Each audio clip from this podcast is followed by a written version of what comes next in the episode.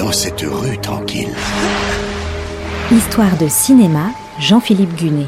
Un mystère se révèle. Coulisses, anecdotes, secrets de tournage. Houston, je n'ai plus le docteur Stone en visuel. Houston, je n'ai plus le docteur Stone en visuel. Redécouvrez les plus grands films autrement. Et une aventure.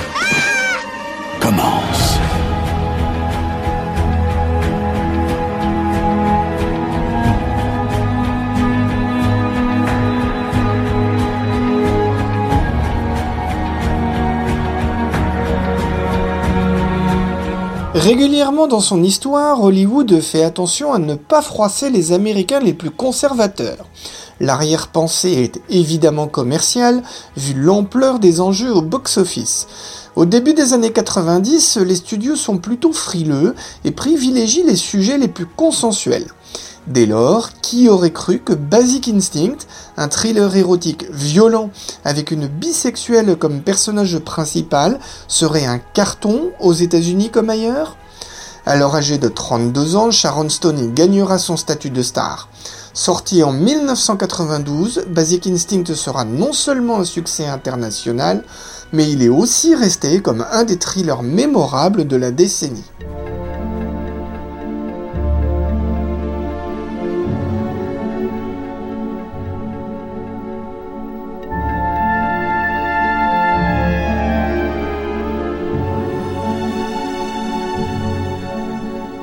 Tout commence donc avec un scénario finalisé en 13 jours par Joe Esteras, un scénariste américain d'origine hongroise qui avait notamment travaillé sur Flashdance.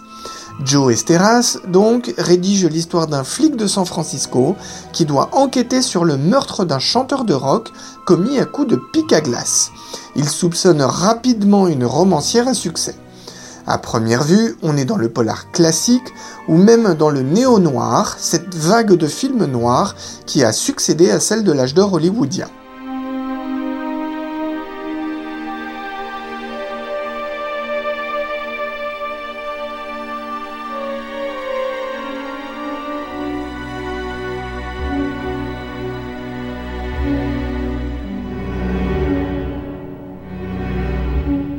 Le scénario intéresse Paul Verhoeven, le sulfureux cinéaste hollandais installé à Hollywood, qui a signé l'explosif Robocop en 1987. Mais il exige des changements que Joe Esteras ne veut pas faire. Chacun campant sur ses positions, le projet de film n'avance pas. Paul Verhoeven veut faire réécrire le scénario, mais finit par reconnaître que ses idées ne fonctionnent pas. Il reviendra finalement à la version originelle de Joe Esteras, D'ailleurs, justement, Joe Esteras est payé 3 millions de dollars pour son scénario, un record absolu pour un scénariste.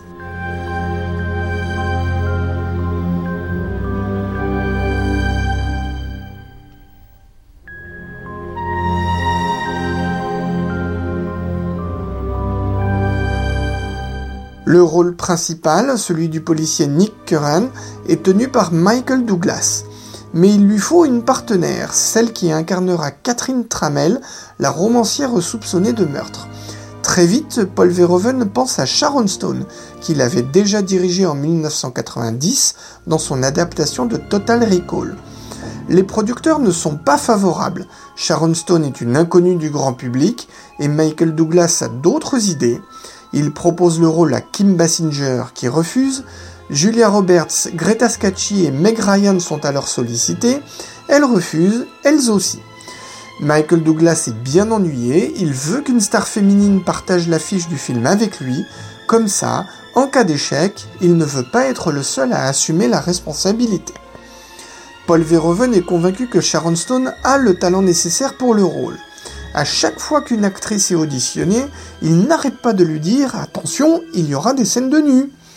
L'agent de Sharon Stone a beau mettre la pression, il faut des mois avant que l'actrice finisse par passer une audition et décroche enfin le rôle.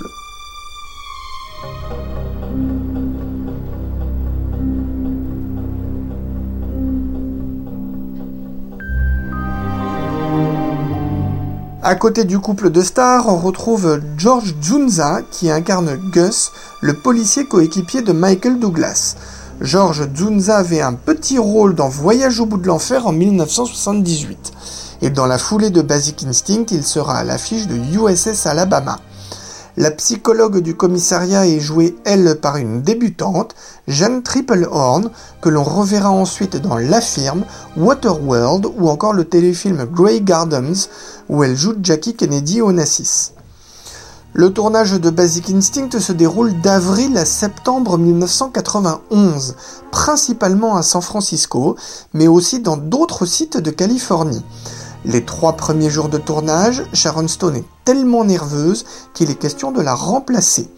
Paul Verhoeven s'emploie au maximum pour la rassurer, et du jour au lendemain, elle se métamorphose et impressionne par la force de son jeu.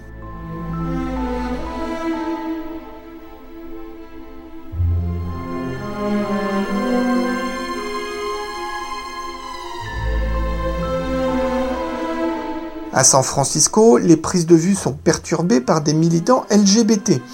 Le scénario avait fuité et il n'appréciait pas l'idée qu'une femme bisexuelle soit la méchante du film. D'ailleurs, le scénario entretient jusqu'au bout le doute sur l'identité du meurtrier. La police anti-émeute doit intervenir, principalement pour mettre en place un cordon protecteur autour du plateau. L'adresse personnelle du scénariste Joe Esteras est connue des manifestants. D'après Michael Douglas, il serait alors devenu plus réceptif à des changements dans le scénario, mais Paul Verhoeven, lui, ne veut rien savoir et garde le scénario tel quel.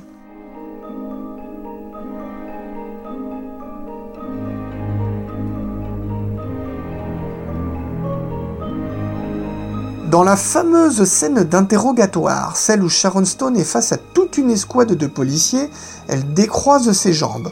L'instant a fait sensation car l'actrice ne porte pas de sous-vêtements. Au départ, elle devait pourtant en avoir, mais Paul Verhoeven lui avait demandé de le retirer pour éviter que la lumière s'y reflète. Sharon Stone avait accepté, pensant que son intimité ne se verrait pas, alors qu'en fait, si, elle se voit à l'image. L'actrice reprochera au réalisateur d'avoir fait exprès de ne pas la prévenir. Verhoeven niera, expliquant que si, elle était bien prévenue. En fait, ce détail est le symbole de toute la scène. Les policiers qui mènent l'interrogatoire sont tous réduits à un état de drouperie baveux. Paul Verhoeven a l'habitude des personnages de femmes fortes, et ici, Catherine Tramel mène tout le monde en bateau. L'extrait que vous allez entendre est précisément tiré de cette scène, Juste avant son fameux décroisement de jambes, Sharon Stone répond crânement aux questions des policiers décontenancés par son aplomb. Did you kill Mr. Boz, Miss Trammell? I'd have to be pretty stupid to write a book about killing and then kill somebody the way I described it in my book. I'd be announcing myself as the killer. I'm not stupid. We know you're not stupid, Miss Trammell. Maybe that's what you're counting on to get you off the hook. Writing the book gives you an alibi. Yes, it does, doesn't it? The answer's no. I didn't kill him. Do you use drugs, Miss Trammell? Sometimes. You ever use drugs with Mr. Boz? Sure. What kind of drugs? Cocaine? Have you ever fucked on cocaine, Nick? Pour la musique, le compositeur Jerry Goldsmith est engagé, le même à qui l'on doit les bandes originales de Patton et du premier Alien un des grands noms de la musique de film, et il signera en effet une partition mémorable pour Basic Instinct.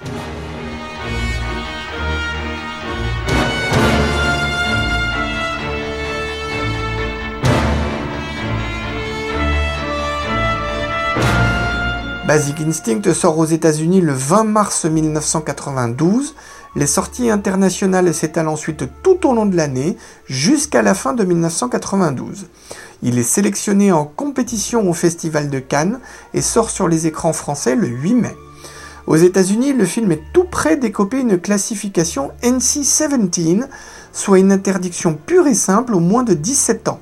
Le genre de classification que les producteurs cherchent à éviter parce qu'elle nuit au succès commercial d'un film.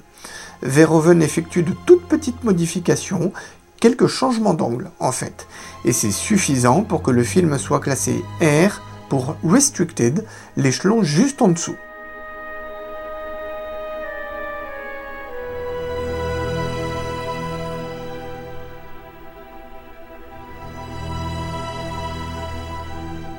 Au box-office international, Basic Instinct récolte pas moins de 352 millions de dollars, ce qui en fait un succès conséquent, vu son coût de production estimé à 49 millions. Et c'est même le plus gros carton de la carrière de Paul Verhoeven, loin devant Total Recall et L'homme sans ombre. En France, le film attire 4,6 millions de spectateurs, un record pour le cinéaste, là aussi. Avec la projection canoise et le carton en salle, Sharon Stone devient une star internationale du jour au lendemain, un statut qu'elle ne perdra plus ensuite. En fait, elle exerce un tel pouvoir de fascination qu'on en oublierait presque que le film a beaucoup d'autres qualités, son scénario dense, sa réalisation nerveuse, ses pics à glace et Michael Douglas qui trouve un de ses bons rôles. Et évidemment, vu sa violence et ses nombreuses scènes de nu, il est clairement à éviter pour les âmes sensibles et pour le jeune public. Mais il reste aussi une œuvre mémorable qui n'a pas pris une ride.